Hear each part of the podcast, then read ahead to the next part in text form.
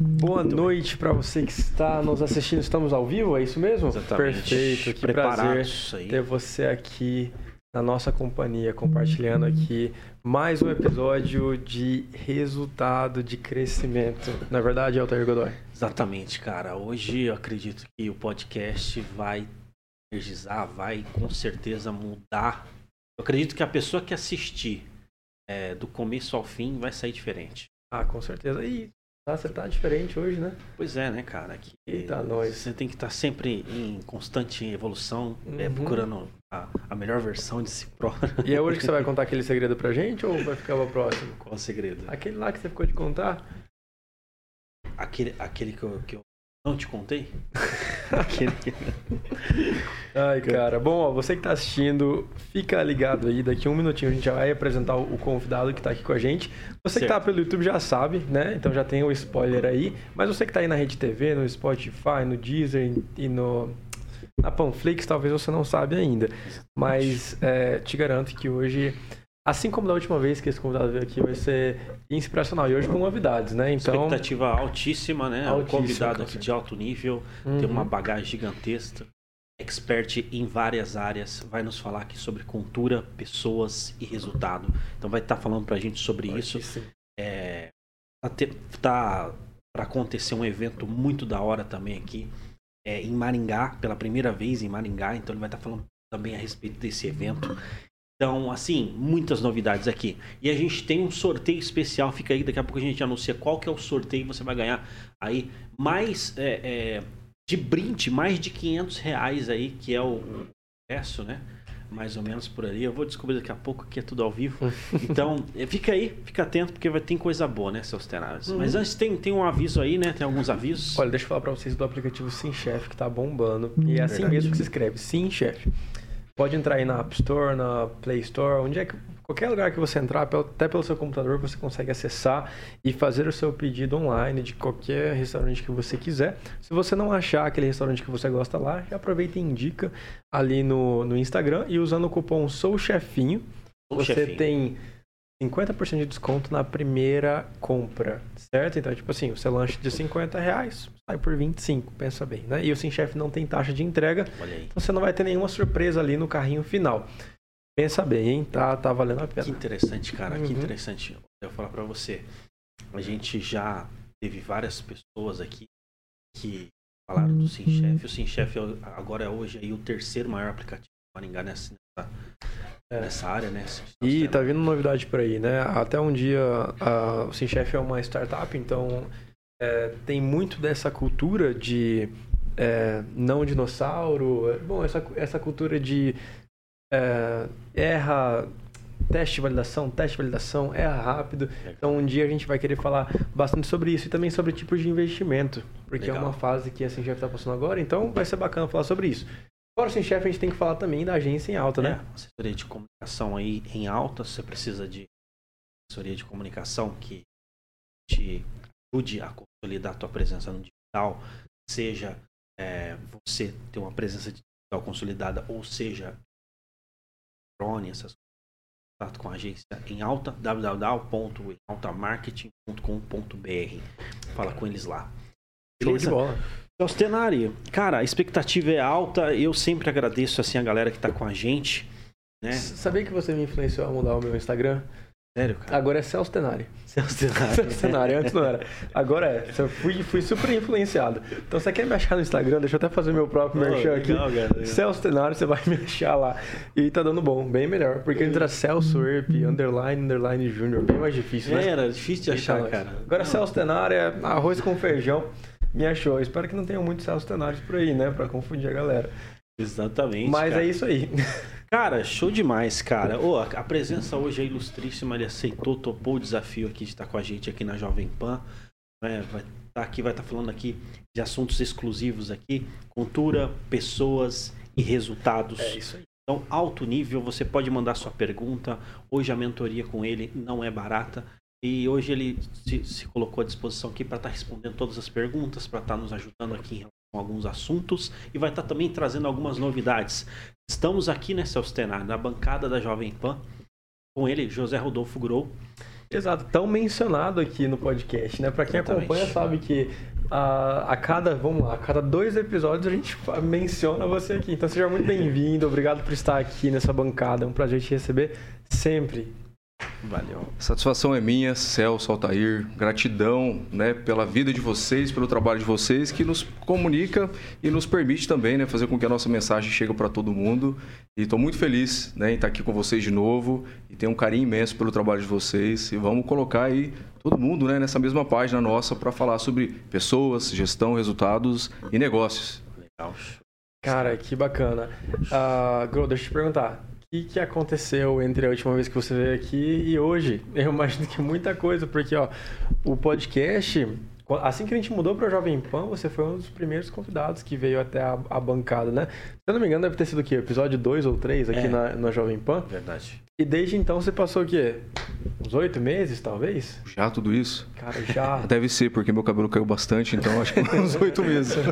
De todos nós, então, né? Olha, Fale por você. A gente tá precisando de Tirando o Altair, né? capilar aqui. Isso. A gente tá em busca desse cara. Você aí que mexe com cabelo, Nota a gente, por favor, né? Exatamente, por favor, ó. clientes potenciais. Você imagina, é. olha só, o Grow tá viajando aí Brasil, mundo, Celso Tenari e eu, todo dia ao vivo, todo, toda semana ao vivo aqui. Então, se você faz uma permuta com nós, capilar, você só tem a ganhar.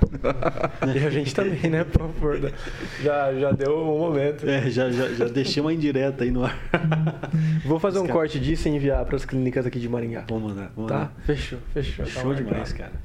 Bom, muita coisa boa acontecendo, né? É, hoje a gente está envolvido em vários projetos aí relacionados à construção né, de um mindset é, mais focado em gestão de pessoas e resultados. Isso impacta em cultura estratégia de negócio, né? Então, nesse tempo, a empresa cresceu ainda bem, né? Então, a gente tem mais emprego sendo gerado em Maringá, mais impostos sendo arrecadados, contribuindo com o desenvolvimento da nossa cidade.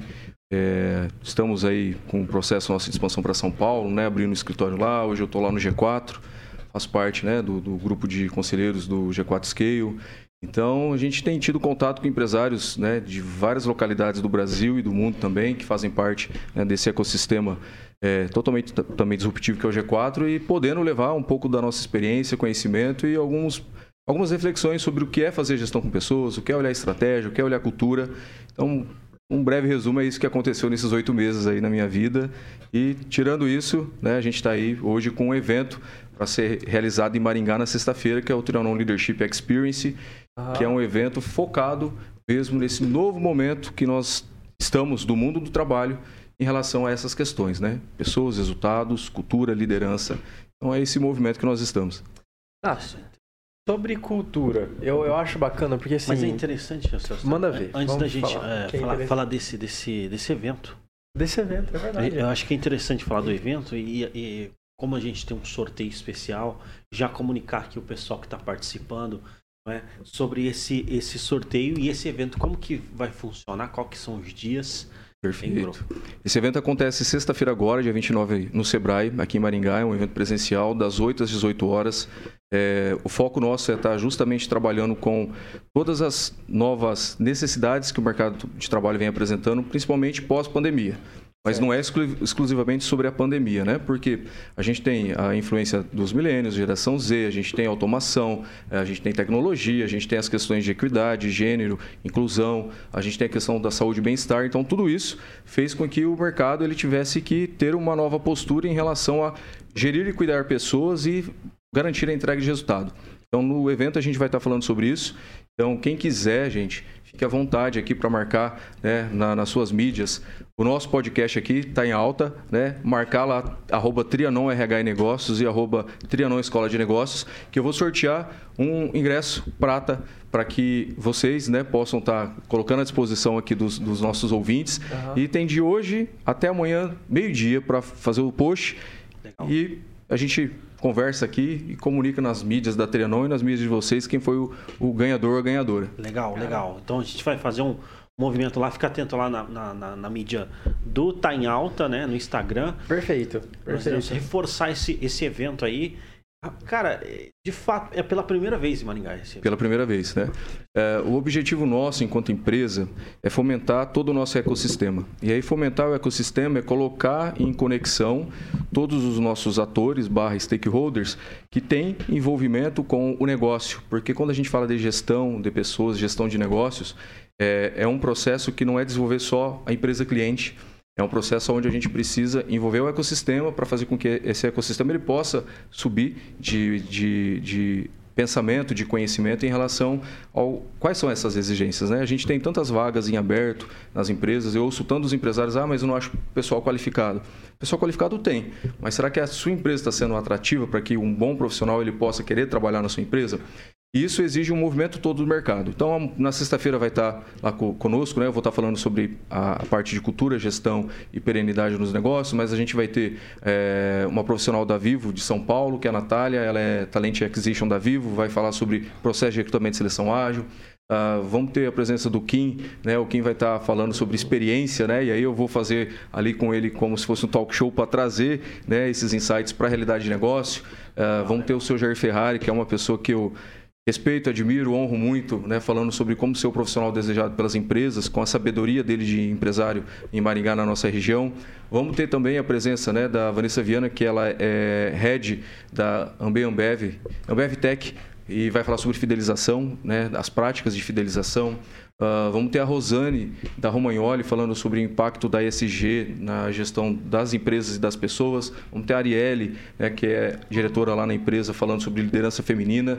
E vamos ter um talk show com o Ilgo do GPTW, uh, ah, com o Carlos Eduardo Navarro, que é CEO da Crefaz.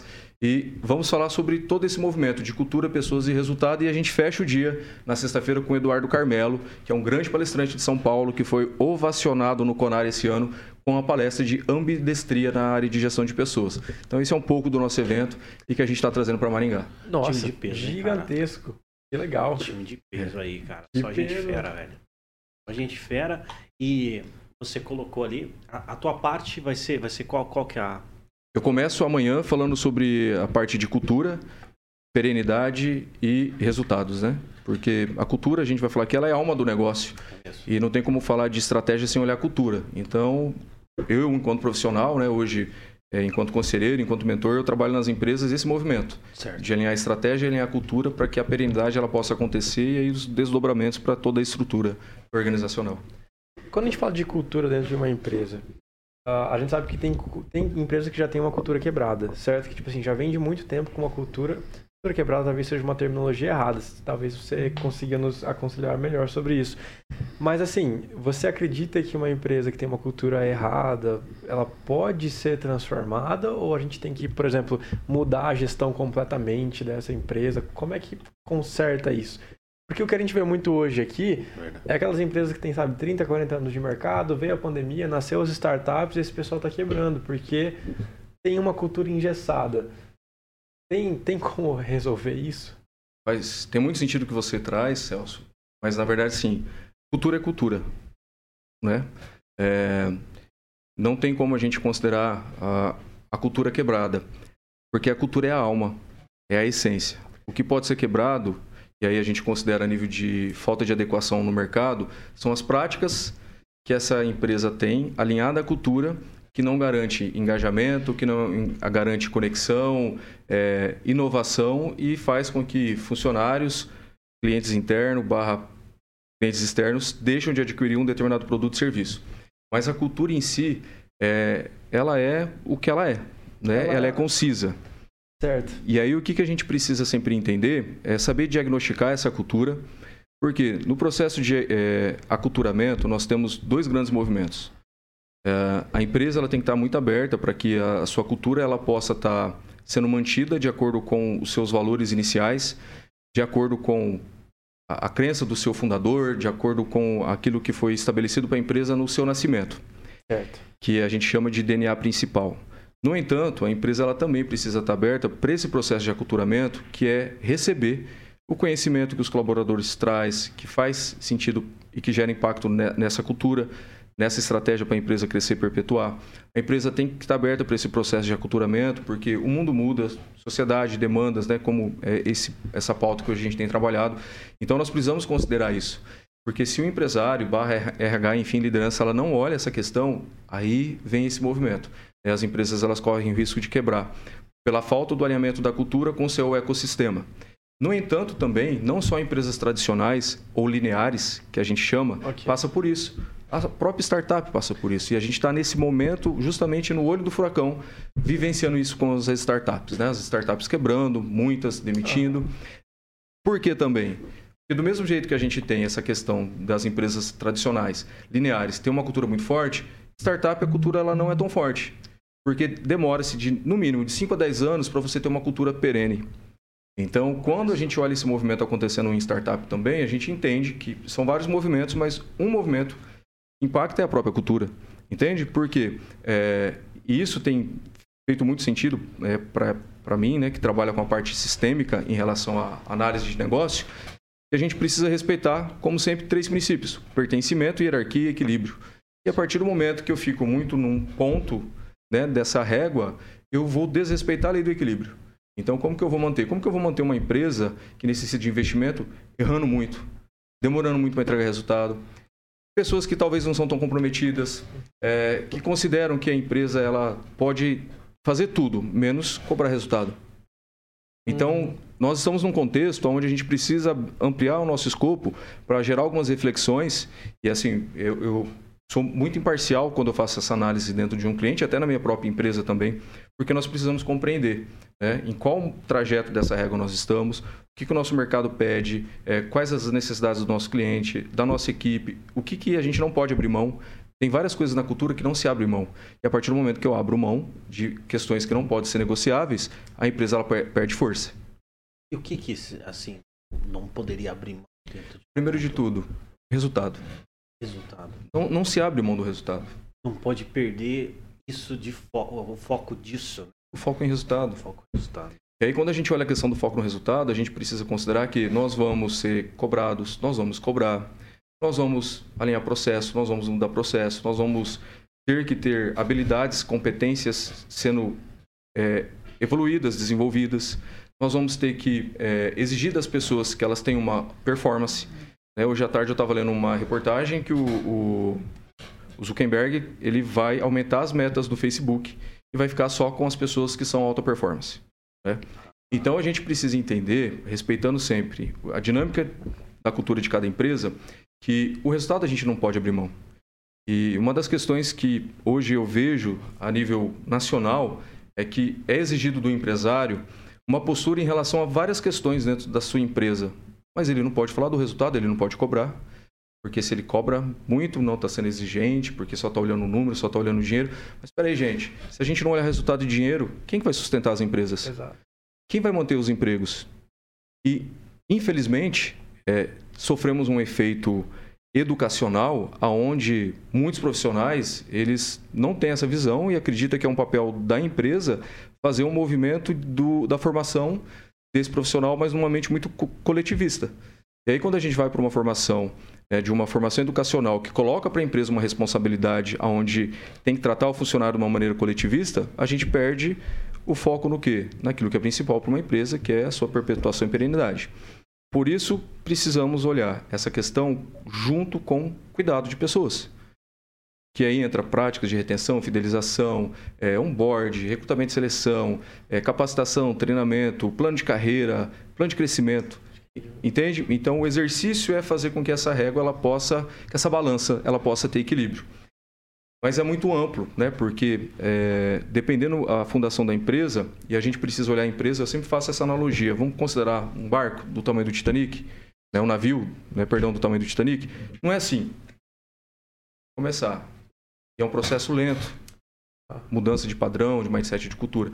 E se a gente não entende essa cultura, a gente não consegue entender a estratégia. E a estratégia ela caminha sozinha, só que ela não é perene. E é onde que acontece, as empresas elas perdem produtividade, perdem mercado, às vezes acaba falindo. Por quê? Porque não teve esse alinhamento. Ah, tem uma frase célebre né, na nossa área, alguns dizem que é do Peter Drucker, eu acredito que seja, porque ele traz é, algumas citações que a cultura ela devora estratégia no café da manhã. Então você pode ter a melhor estratégia construída. Se você não tem cultura, vai ser bonito num quadro e as pessoas elas vão olhar aquilo e vão falar assim: ah, legal, aqui não se vive, não se faz isso. Não vai ter constância, recorrência ali, não vai Isso. Ter. Vai ter então, recorrência. Eu tenho, eu tenho a impressão que se a gente simplificar a cultura de uma, de, até a essência dela, é como se, por exemplo, eu chego em um ambiente onde todas as pessoas chegam no horário de forma natural. É cultural isso. Naturalmente eu me adequo a isso e não vejo problema. Por exemplo, se eu chego numa empresa que culturalmente as pessoas são cobradas e trabalham pelo resultado, é, no momento que eu for cobrado, eu não vou olhar e enxergar essa empresa talvez de uma forma exigente ou sei lá é, ditadora de alguma forma assim porque é cultural desse desse ambiente, né? Eu tentei trazer de uma forma simples. Tá, tá certa essa visão de cultura? Eu sei que é muito simples, é muito mais amplo que nem você disse. Mas uma empresa que está com a cultura uh, de alguma forma errada, que só é um quadro bonito, mas as pessoas olham e sabem que não, né, quem trabalha ali não está satisfeito, Imagina como não deve ser, tipo assim, é, o desejo desse funcionário de sair daquele ambiente, não é? é eu, recentemente, eu estava escutando algumas histórias reais, né? Sobre, por exemplo, o serviço público do, do SUS, né? Hospitais que atendem. E no quadro é lindo de se ver, né? Mas quando você vai ver o processo deles, a cultura que está lá dentro, até mesmo assim, culturas de bonificação pro, pro, pro funcionário, né? é, tem algo assim que é. Ah, o, o, tem alguns critérios a serem seguidos e o funcionário no final do mês, que chega até aqueles critérios, ou alguns dele, pode ganhar até 500 reais ou mais por mês. Mas aí vem o gestor e fala assim, quando te vê fazendo algo de errado, fala: olha, é, presta atenção que você tem aquela bonificação no final do mês. Utiliza desse benefício para te ameaçar, para te coagir de alguma forma. Tragou tudo, né? Não, não existe mais bonificação. É como você colocar o cara no cabresto. cabresto. Para mim, isso é cultural. Bro, Perfeito. Isso é cultural. Tá errado no, na base, tem que mudar. Né? É, a gente. Muito é, assertivo que você traz, porque é o seguinte: quando a gente olha a cultura, e a gente não pode nunca esquecer de agradecer as pessoas que foram importantes na nossa vida. Eu tive um professor na FGV fenomenal, o professor Silvio Luiz Iorro. Foi com ele que eu me apaixonei por cultura organizacional. É, ele foi meu orientador no meu trabalho de conclusão de curso e ele falava assim: é, a gente precisa entender que tem a cultura que a gente vê, tem a cultura que a gente sente, mas tem a cultura real que existe dentro da empresa. E aí, quando a gente vê essa questão do horário, ou das pessoas trabalhando mais tarde ou chegando mais cedo, enfim, isso está no self dessa cultura. Entende? Ninguém dá um nome, mas uhum. a gente sente, a gente percebe. E aí entra muito um ponto que a gente procura sempre fundamentar com o empresário, com líderes, que Qualquer relação, se nós não fundamentarmos ela na confiança, e aí não pode ser só fala, tem que ser prática, comportamento, né? tem que ser processos, sistemas alinhados, nós não vamos conseguir manter esse pertencimento, porque é confiança. Porque, um exemplo, se eu começo a trabalhar numa empresa e eu chego 5 minutos, 15, é, e eu não entendo que aquilo lá naquele ambiente é como se fosse uma infração, do mesmo jeito que eu furar o sinal no trânsito, e ninguém me falar, ah, eu vou continuar fazendo. Porque na minha cabeça eu estou entregando resultado e está tudo bem. Entendi. E nem sempre quem respeita o horário tem performance. A gente precisa considerar N fatores quando a gente amplia o olhar sobre essa avaliação. Uhum. É, então, se dentro da empresa a gente não traz a cultura como pauta do assunto das reuniões de CEO, né, com, de CEO com corpo gerencial e líderes, a cultura ela fica lá, morta. Ok? E aí, o que é a cultura morta, só para entender? Ela tem, ela existe, mas ninguém olha, ninguém respeita. Só que essa cultura ela vai se contaminando, ela vai ficando doente. Ela mesmo assim é uma cultura, né? É uma cultura. Mesmo morta, ela tá ali. Ela tá, tá ali. Tá em todo mundo. Tá ali. E aí o que que acontece? Quando isso é percebido, normalmente o turnover aumentou, problemas de erros, cancelamentos, etc. Né? Então, por isso que esse exercício de olhar a cultura com estratégia ela é fundamental para a perenidade de qualquer empresa seja pequena, média ou grande. E para quem é pequeno empresário, eu sempre falo, ok? Comece agora, construindo a sua cultura, construindo o seu projeto empresarial. Comece agora, porque quando a tua empresa crescer, a gente não dita o crescimento da nossa empresa. Quando a gente vai para o mercado, a gente vai. E às vezes a empresa ela cresce num curto período de tempo, e aí, quando a gente tem que voltar para trás para fazer esse processo, a gente vai perder alguns cabelos, a gente vai cansar, e aí a gente tem que estar aberto para o ciclo de aprendizagem que acontece em toda mudança cultural. Tem, tem uma, uma observação. A gente viu aí mês passado caras mais ricos do mundo, né, o Musk, falando que uh, quem quisesse permanecer no home office, é, deu a entender ali que quem quisesse permanecer, não estaria mais dentro do, do, do é, dentro da, da, da, empresa. Ele, ele ia ser demitido. demitido. Ia ser demitido. E dentro desse contexto de home office, é, dá para desenvolver a cultura? Qual que é o desafio nesse sentido? Será que era isso Bacana. que ele estava vendo? O que, que, que, é nesse, nesse cenário assim? Olha só, fazer um jabá aqui. É, como eu sou colunista lá do Maringá Post, né, da certo. coluna de gestão, negócio e carreira, eu fiz justamente nesse domingo um artigo falando sobre isso. Olha só, interessante. É, a gente precisa considerar N questões. Uh, nós não podemos olhar o mercado, cultura e estratégia como modismo. O que, que significa isso? Uh, não é porque algumas empresas fazem que eu tenho que fazer. Nós precisamos considerar o grau de maturidade dessa cultura, dessa estratégia das pessoas que estão dentro dessa empresa. Porque, vou trazer um exemplo para a minha realidade. É, eu não posso colocar minha equipe para fazer home office, porque quando a gente está olhando o processo seletivo, quando está fazendo entrevista com um candidato, para aquele candidato nós somos a empresa A, a empresa B, a empresa C, que tem uma história no mercado, que tem uma credibilidade nesse mercado com seus clientes. E quem garante que dentro da residência, é, eu respeito e sei, mas quem garante que não vai entrar um cachorro latino, não vai cair a energia, não vai ouvir um barulho. Eu não posso trabalhar de casa, está construindo um prédio na frente do prédio que eu moro e é um barulho o dia inteiro. Uhum. Então, o que acontece? É, o cliente que a gente está se relacionando ou representando, é, ele tem uma imagem, ele tem uma reputação a zelar e a gente precisa olhar isso. Né? Então, para fazer home office ou ir para um trabalho híbrido, nós precisamos entender: existem processos construídos nessa empresa? As pessoas elas estão treinadas em relação a esses processos? Elas têm maturidade? Elas conseguem lidar com situações adversas trabalhando em home office de uma maneira que isso não vai impactar a entrega do resultado dela e vai comprometer a imagem da empresa? As pessoas elas vão ter autonomia, as pessoas elas vão conseguir é, manter a saúde emocional fazendo um, um trabalho de casa? Então tem que ser olhado várias questões. A empresa tem métrica, tem sistema para avaliar os resultados. Como a empresa gerencia isso? É, eu vou ser aqui imparcial nessa explicação para que a gente possa ampliar o nosso olhar, ok? Porque nem significa que é certo ou errado.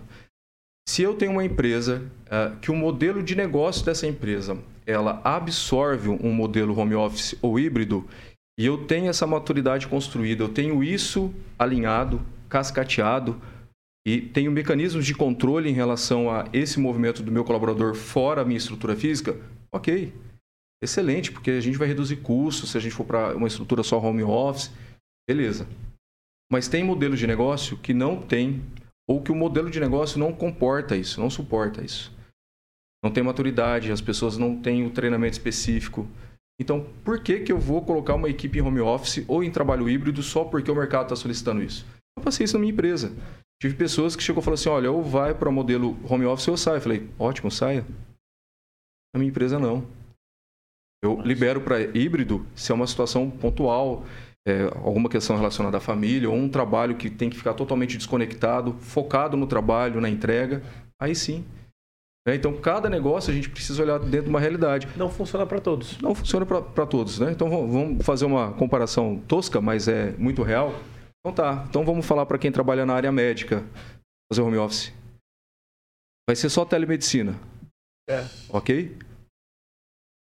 Tá, é, não, não, não funciona. É claro isso, né? Por exemplo, a gente vê empresas de tecnologia, que são as principais aí que adotaram o modelo híbrido. Funciona muito bem, né? Nem todas. Nem todas? Nem todas.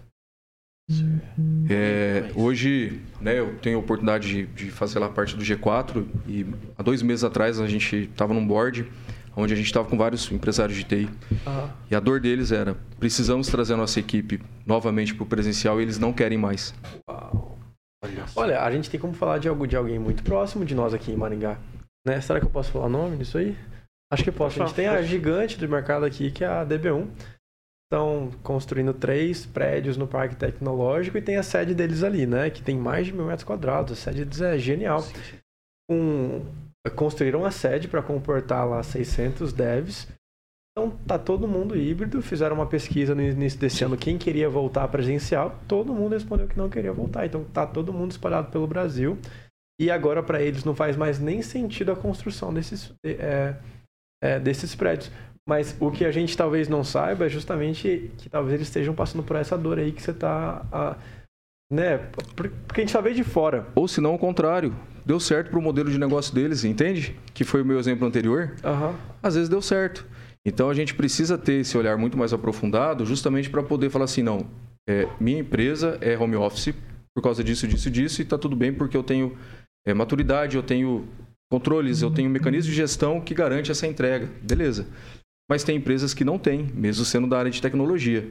Né? Então, é, tem empresas que estão na dor de trazer de novo esses colaboradores para o ambiente organizacional. Uhum. Mas e esse é um desafio, né, Bro? São ameaçados, né? Ah, se eu for, eu vou para outro que está me oferecendo essa posição, um salário até maior, mas é para fazer home office. Uhum. Entende? Então a gente precisa ter esse olhar muito mais amplificado justamente para entender e para comunicar. A gente precisa comunicar, porque nós não podemos esquecer de algumas questões importantes. Né? Quando a gente fala do processo de aprendizagem organizacional, tudo ensina. O computador, ok? O microfone, uhum. o celular, a, a, mesa, a estação de trabalho. É. São processos que, né, de acordo com vários pesquisadores na linha de aprendizagem organizacional, nos traz que faz parte desse, dessa relação ensino-aprendizagem. É. Não é só aquilo que eu ouço, aquilo que eu vejo, aquilo que eu é, tenho de contato com informações é, escritas, verbais da empresa. Uhum.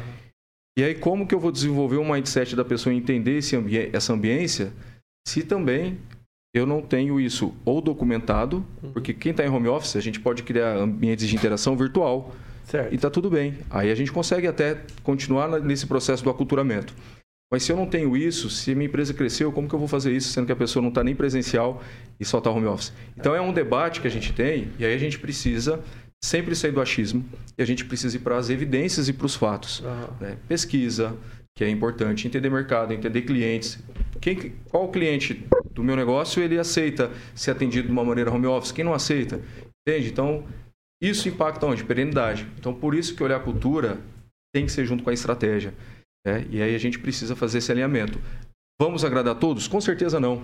Mas, no entanto, a gente precisa garantir sempre o quê? Perenidade e alcance e atingimento dos resultados, resultados. E o cuidado das pessoas frente a essa situação que a empresa acaba decidindo como sua estratégia principal. Interessante. A gente colocou ali eh, nesse, nessa conversa os pontos positivos ali é, do home office, conversou, mas quais seriam, vamos dizer assim, os pontos é, negativos e quais são as vantagens do presencial? Porque eu acredito que um dos efeitos colaterais da pandemia foi todo mundo para home office. Agora, esse movimento para se tornar presencial, quais, quais são as vantagens? Olha, eu vejo que tudo tem pró e contra, né? Certo. Ah, de novo, a gente precisa estar muito alicerçado no modelo do negócio para poder entender. De uma Entendi. maneira mais abrangente, sim, sim. eu vejo que vantagem do home office, olhando o home office específico, é a redução de custo ok? É, a, a, possibilidade do, do, profissional ele ter mais equilíbrio em relação à sua vida é a possibilidade, não significa que o indivíduo vai ter, ok? É, eu vejo a questão da, da autonomia das pessoas, né? então eu vejo como um ponto positivo. Vejo como um ponto positivo o indivíduo até ter a possibilidade de aumentar a sua performance trabalhando sozinho, porque ele trabalhando sozinho, é, ele sabe que ele tem um resultado para entregar. Eu não vou lembrar agora a fonte, mas é uma pesquisa, se eu não me engano, foi o LinkedIn que fez. Na pandemia, os profissionais trabalharam muito mais. Entende? Muito mais do que trabalha dentro da empresa. Porque é, vida profissional e pessoal se misturaram. Né? Então, a gente precisa ter essa atenção. Então, eu vejo o ponto positivo, principalmente essas quatro questões, de uma maneira mais, mais ampla. Ponto não favorável. De novo, olha o modelo de negócio, olha a cultura e estratégia, porque se não tem estruturado todos esses itens que eu trouxe, vai ser ruim, porque perde produtividade, perde a conexão com a ambiência da empresa, com o ecossistema que a empresa está interagindo, o funcionário pode adoecer. Tem pessoas que elas não conseguem trabalhar sozinhas. E a gente precisa entender isso. Então, se eu, gestor, não tenho uma ferramenta de mapeamento de perfil de comportamento, se eu não fiz teste psicológico com a minha equipe, eu vou colocar uma pessoa em home office, ela vai adoecer. Né? A performance ela vai abaixar. Então, a gente está falando de seres humanos, né? a gente está falando de pessoas. E aí que entra o equilíbrio, resultado e pessoas. A, a gente não pode tratar essas questões como um, um, conceito de moda do business. Não é um padrão, né? Não é um padrão. É. Então exige esse olhar. Só que se o empresário não tiver aberto para fazer esse movimento, a empresa perde e as pessoas elas perdem e é onde talentos bons vão embora. É, então exige um olhar muito mais aprofundado em relação a isso, que é hoje, né, principalmente aquilo que eu faço, né? É, entender isso, olhar a empresa, olhar negócio, estratégia e falar, ó, é, é isso que está aqui. É, então, qual a atitude que a gente toma?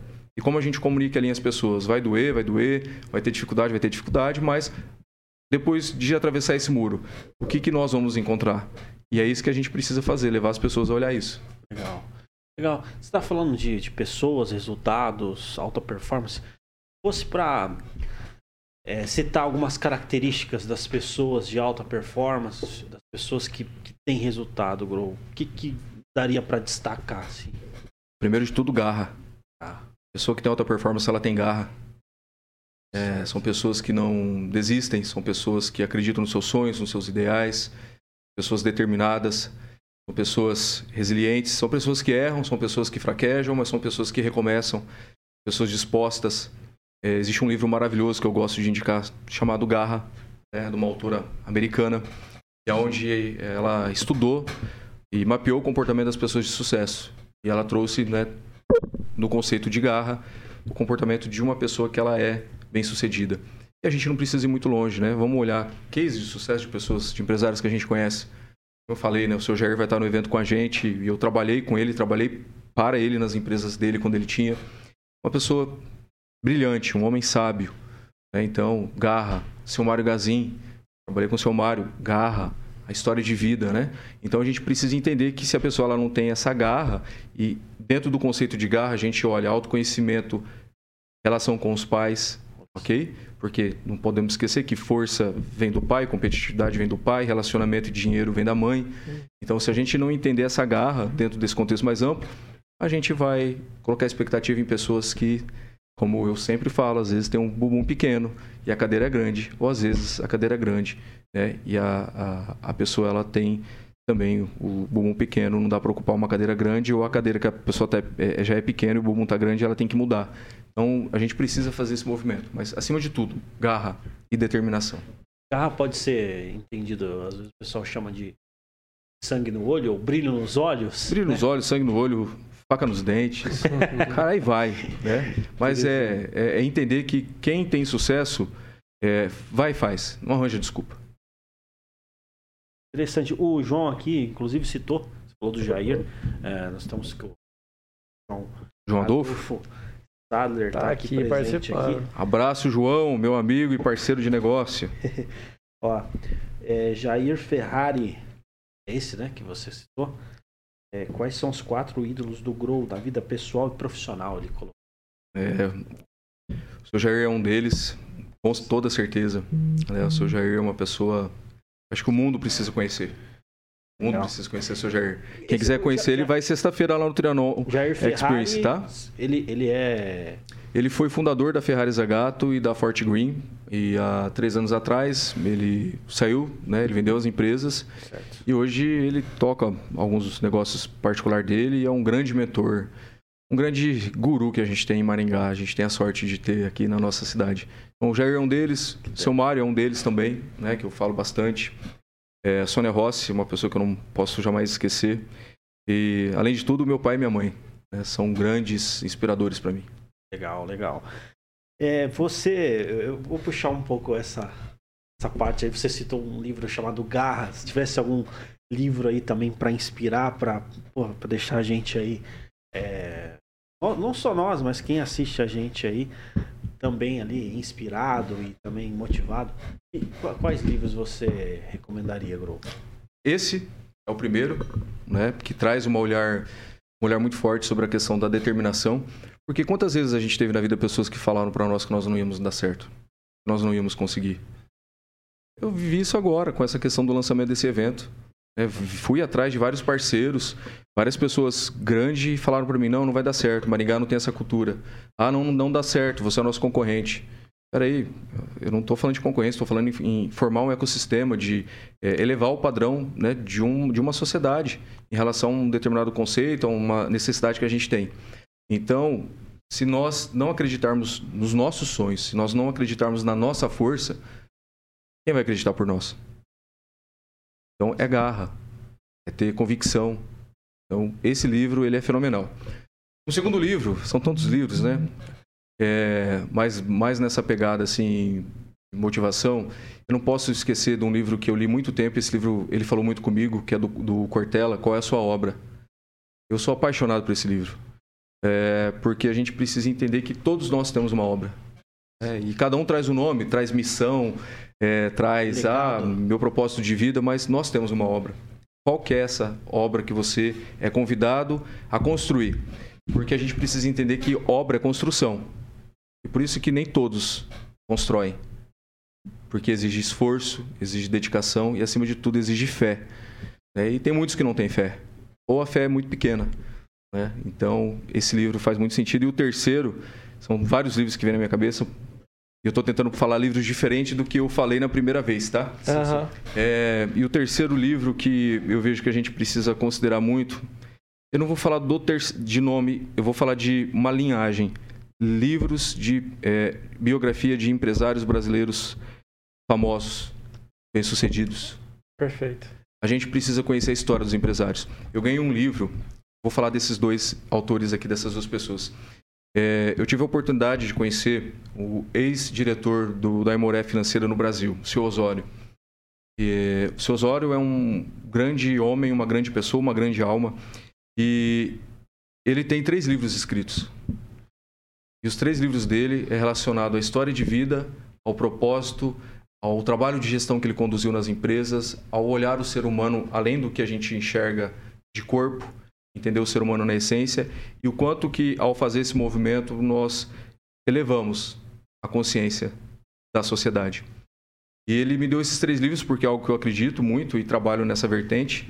Então, indico você seguir ele. Depois, quem for seguir, eu vou falar que eu indiquei os livros dele, porque eu falei que eu ia ser um multiplicador da, da obra dele, porque tem muito de conta com a minha.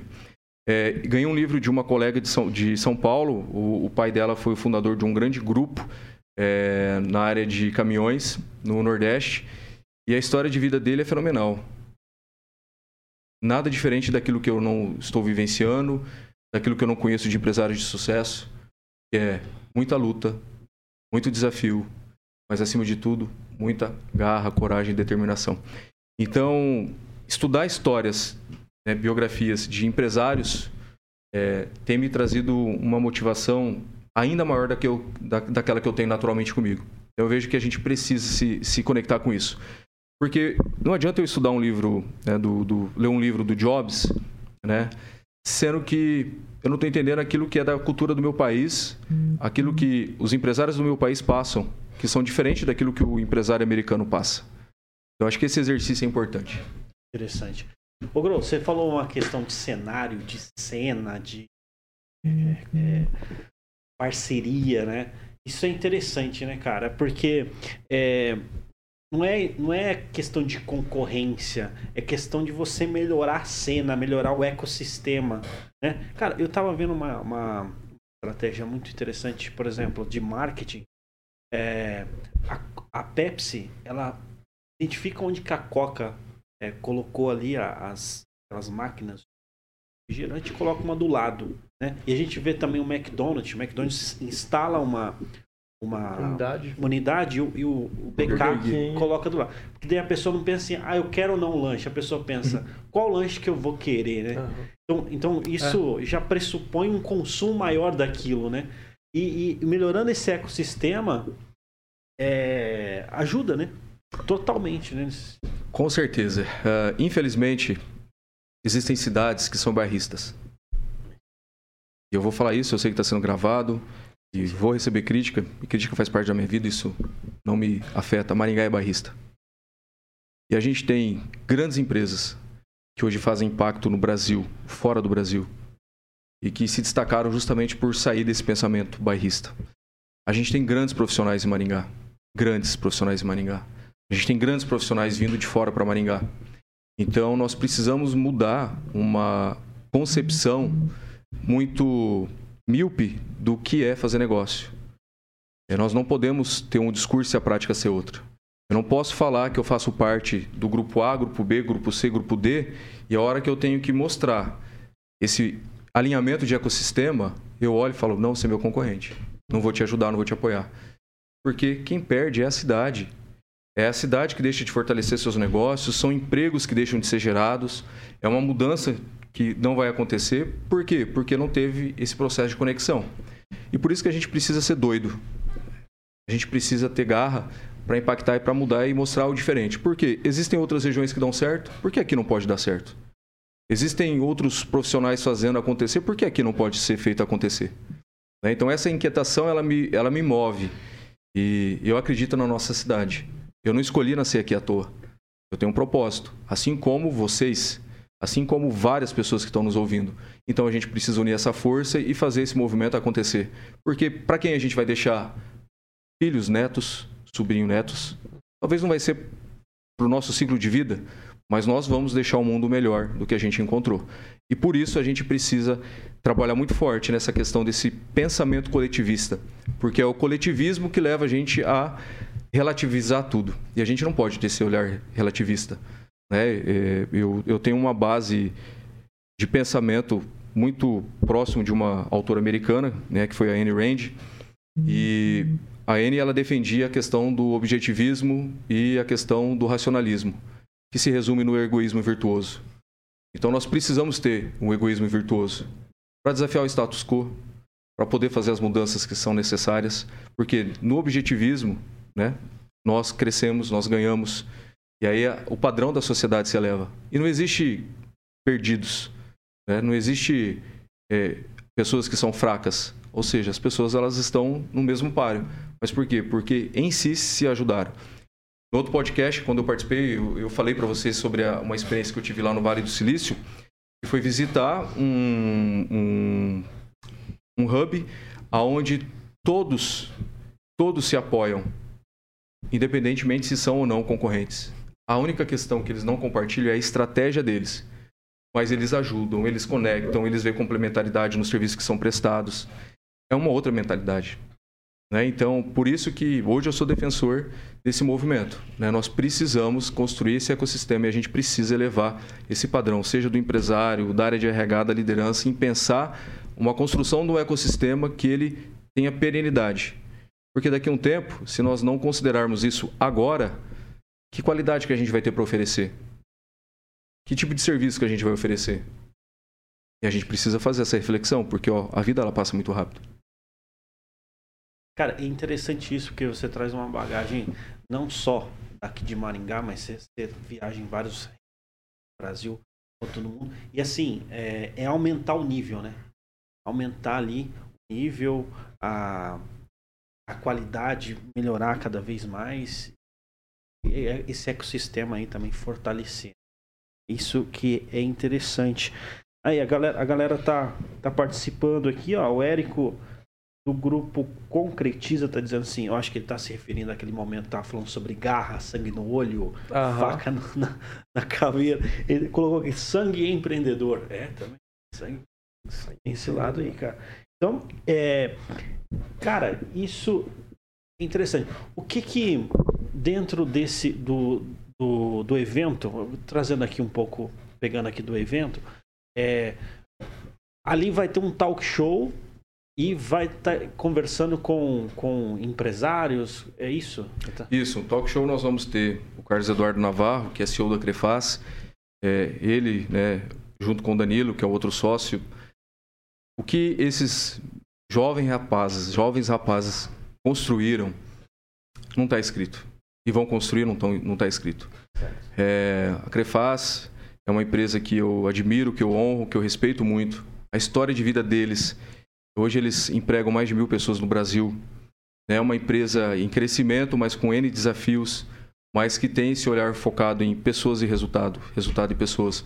Então, o Cadu, né, como nós chamamos, ele vai trazer é, a realidade como ela é. é porque nesse processo não tem garantia. E a gente precisa entender que a construção é orgânica, então nós estamos sujeitos a N questões, mas, de novo, tem que ter o quê? A garra. Então ele vai trazer esse movimento de acordo com a experiência dele, né, em relação ao negócio que hoje ele é CEO. Nós vamos ter o Ilgo, né, que é o presidente do GPTW Paraná, Hoje a Trianon ela é uma empresa partner do ecossistema GPTW, somos certificados pelo GPTW também. Então nós acreditamos muito que um ambiente saudável de trabalho é um ambiente onde o resultado acontece através do movimento das pessoas elas entenderem o propósito delas naquilo que elas executam e no contexto que elas estão inseridas. Então o Hugo ele vai trazer essa reflexão justamente sobre os eixos né, que a gente tem que olhar para construir esse ambiente. É um ambiente onde a gente precisa ter respeito, onde a gente precisa ter camaradagem, né, onde a gente precisa ter orgulho daquilo que a gente faz. Então ele vai navegar dentro dessa seara. A minha parte vai ser conectar nesse talk show essas questões né, em relação à cultura e estratégia e a gente vai ter aí a presença como moderador do, do Miguel, né, que é um grande profissional de Maringá, uma pessoa que tem um conhecimento, é historiador, né? O Miguel do, do, Miguel do Maringá Fernando. Histórica, isso, o Miguel Fernando. Legal. Né? Então o Miguel ele tem uma vivência corporativa, porque ele também foi e é executivo, ele é professor, ele é empresário, então a gente vai estar nessa construção justamente entendendo é, que nada é fácil. No entanto, que através da formação desse movimento, a gente consegue unir as forças, unir experiência e um vai sendo ali catalisador do processo de crescimento do outro, porque quem ganha no final é a sociedade. A gente não pode esquecer isso, né? Uh, uh, tem um, um, livro que vale a pena eu indicar, é Efeito Haglio, que fala de um dos maiores investidores dos Estados Unidos é, e a essência do livro é trazer que, a partir do momento que as empresas elas se tornam fortes, são elas que garantem o desenvolvimento é, da cidade. E não desenvolvimento só econômico financeiro, desenvolvimento. Enquanto trabalho, emprego, moralidade, impostos e tudo aquilo que é relacionado ao desenvolvimento de crescimento, né? enfim, do, do indivíduo, das pessoas. E fazendo conexão com essa questão do, do, do evento que a gente vai estar trabalhando, a gente precisa entender que quando um ecossistema ele se interage e a gente tem essa força, são impostos que são recolhidos e que acreditando no homem livre que faz bom juízo da autonomia que tem, esses impostos eles vão ser convertidos na educação, na saúde, é, na cidade como um todo, entende? São empregos que são gerados, são famílias que vão ter a oportunidade de sair uma classe D para C, da C é, para B e assim sucessivamente. Então a gente precisa acreditar e a gente precisa ser agente dessa mudança. Legal. Interessante, cara. Muito da hora mesmo, assim. É uma, uma aula, né, seu Stenari? Uma verdadeira aula aqui. É uma aula, a gente sempre assiste, né? Olha, tinha... demais. É só a ponta do iceberg do que vai ser aí. É, esse evento, né? Evento que vai trazer diversas novidades é, profissionais extremamente competentes. A gente conheceu aqui né, o Miguel. É, Miguel é sensacional. O, o, Nossa, o Kim, eu tive a oportunidade de fazer alguns, alguns trabalhos também. Ele começou aqui. Ele é, eu sou um dos pioneiros da, da, da comédia stand-up em Maringá. Uhum. Mas aí ele trouxe grandes nomes da comédia na época ali pro, do, que hoje são grandes nomes da comédia. Agora ele está mais na área é, empresarial, corporativa. Um cara sensacional. É, e tem vários nomes ali que realmente ali, um, um evento assim, sensacional. Maringá, bem representado aí. Genial. Olha, a gente está partindo para as considerações finais. Certo. E a gente deixa deixa um gostinho de quero mais. Inclusive, um dos temas que você citou que eu gostaria muito que a gente desse, desse tempo a gente falar, a gente pode também abordar isso num outro momento, é a questão do uh, recrutamento de talentos. Né? Acho que você nem usou esse termo, mas você falou a questão de recrutar pessoas. E depois você também mencionou alguma coisa de que será que a sua empresa ela está sendo um atrativo para essas pessoas? Porque hoje em dia, beleza, a galera vai para a faculdade, se forma em busca de um emprego X. Mas empresas, startups ou empresas no geral, é, você, a empresa também tem que se vender. Né? Porque não é só recrutar pessoas. Ninguém quer mais receber currículo, a galera quer pescar.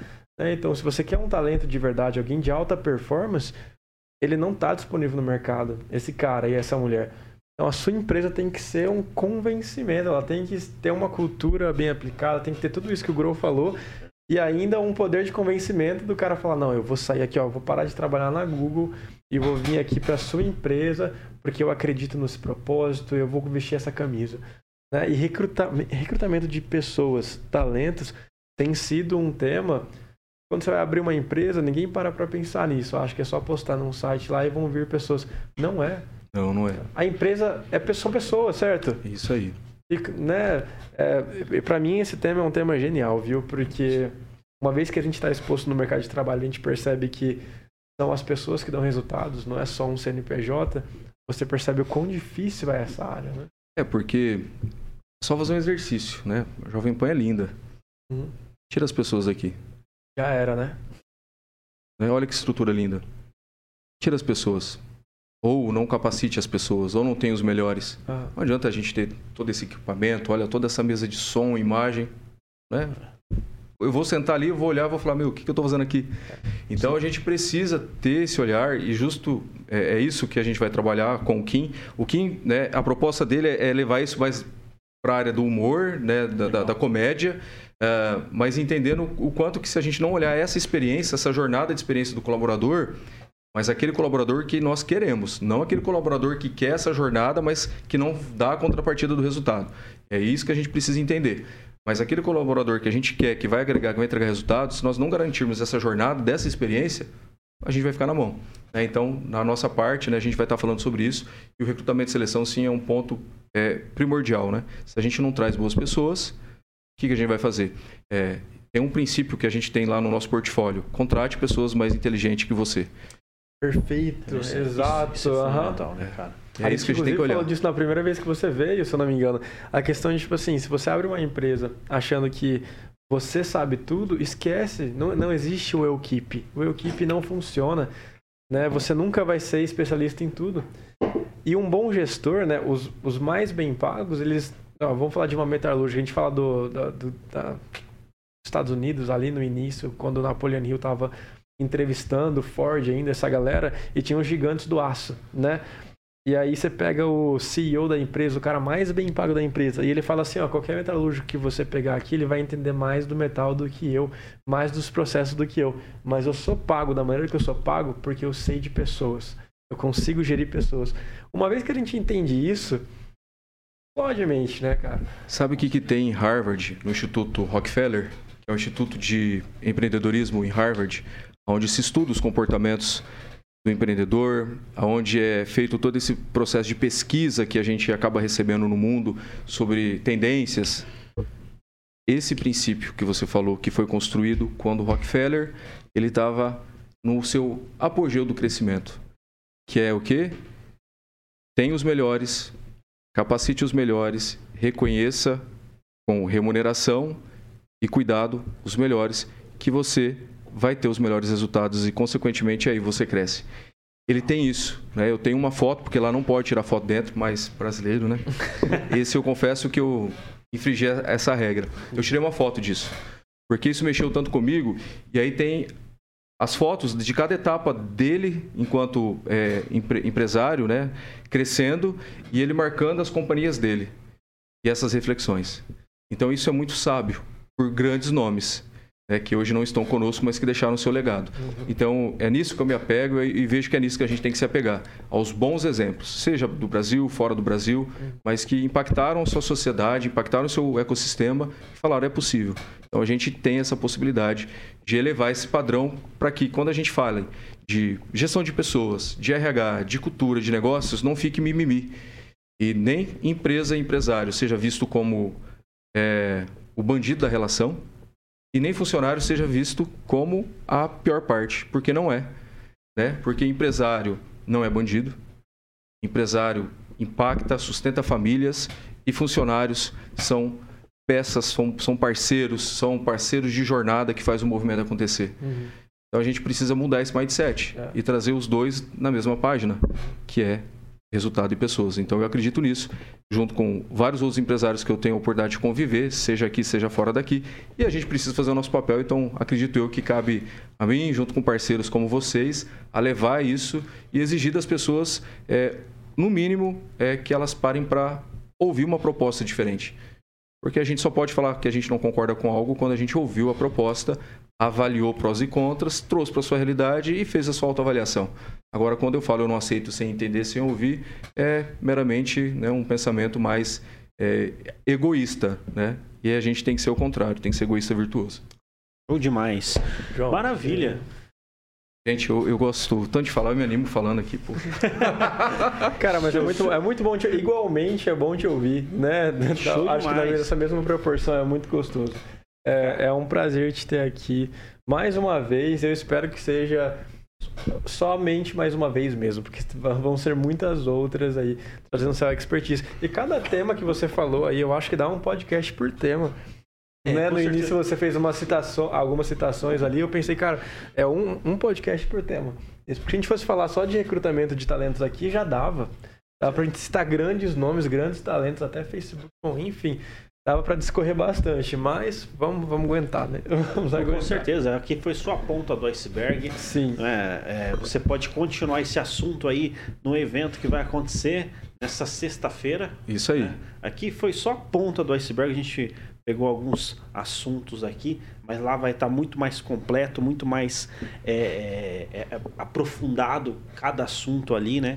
Com vários experts e deixa registrado aqui o sorteio, né? Nós depois nós vamos fazer um reforço especial lá nas nossas mídias sociais, então entra lá no Tá em Alta Podcast, tá? Então e poxa, gostaria de agradecer. Você destacou a importância da união aí. Nós sabemos né, nós, é, que carvão só vira brasa junto. Né? É, pois é. Então, é, com esse espírito aí, nós queremos agradecer, Grow, por ter topado aqui de estar com a gente aqui. E muito obrigado, cara. Eu que agradeço vocês, agradeço a todos os nossos ouvintes e sucesso e vamos sempre lembrar, né? Garra, determinação, foco e qual é a nossa obra, né? A gente tem muito para fazer pela nossa cidade, pelo nosso país. Maravilha. Show demais, Celso Tenari. É isso aí, cara. Você vê, cara, o, o a gente é, hoje foi grow, né? hoje cara, crescimento. Tenho o maior prazer de, de dividir essa bancada aqui contigo. Você também, com cara. cada um de, dos convidados que nos permitem isso. Eu, eu, me considero um cara muito privilegiado nesses pontos, porque assim, a, a certo ponto da minha vida eu falei assim, eu quero estar bem relacionado, né? Eu quero ter boas conexões e que eu possa me tornar uma boa conexão também para pessoas.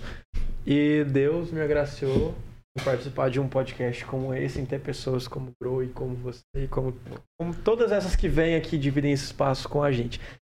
Acredito que, vou colocar o meu na reta aqui, eu sou um dos grandes beneficiados pela presença de vocês né, por vocês estarem aqui. Então, deixo meu, muito, minha, minha gratidão aqui. É, a, a, falar para você, é recíproco aí, viu, Celso Tenari? É, cara, eu aprendo pra caramba.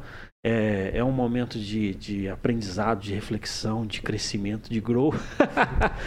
de e, grow. cara, a gente tem a oportunidade, realmente, né, graças a Deus aí, de conversar é. com pessoas excepcionais. E hoje não foi diferente. Deixa registrado aí nosso agradecimento. E, cara, é, vamos, vamos depois fazer uma, uma pós do pós-evento aí. E é isso. Ah, deixa... legal, fechou. Estamos chegando ao final aqui. Mais uma vez agradeço o Samuel aqui. Valeu, Samuel. Valeu, Thiago. Melhoras aí. Tá, na, Melhoras. tá no hospital. Meu Deus do céu. Deus te abençoe. Volta logo. Até mais.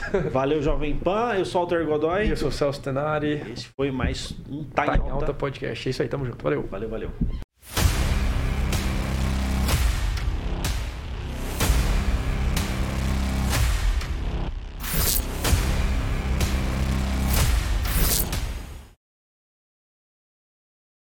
A opinião de nossos comentaristas não reflete necessariamente a opinião da Rede Catedral de Comunicação.